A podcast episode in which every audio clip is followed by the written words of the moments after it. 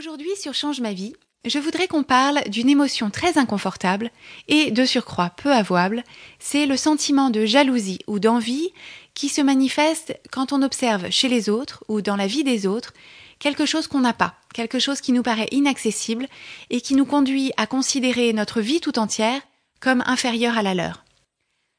Ça peut être sur le plan de la confiance en soi, du bonheur, de l'entourage, des signes extérieurs de richesse ou de réussite, ou même d'apparence physique. Ce sentiment de jalousie, il est normal, il est ultra commun, et il fait partie de l'expérience humaine depuis la nuit des temps. Si vous connaissez un peu les histoires de l'Ancien Testament, vous penserez sans doute à Caïn et Abel.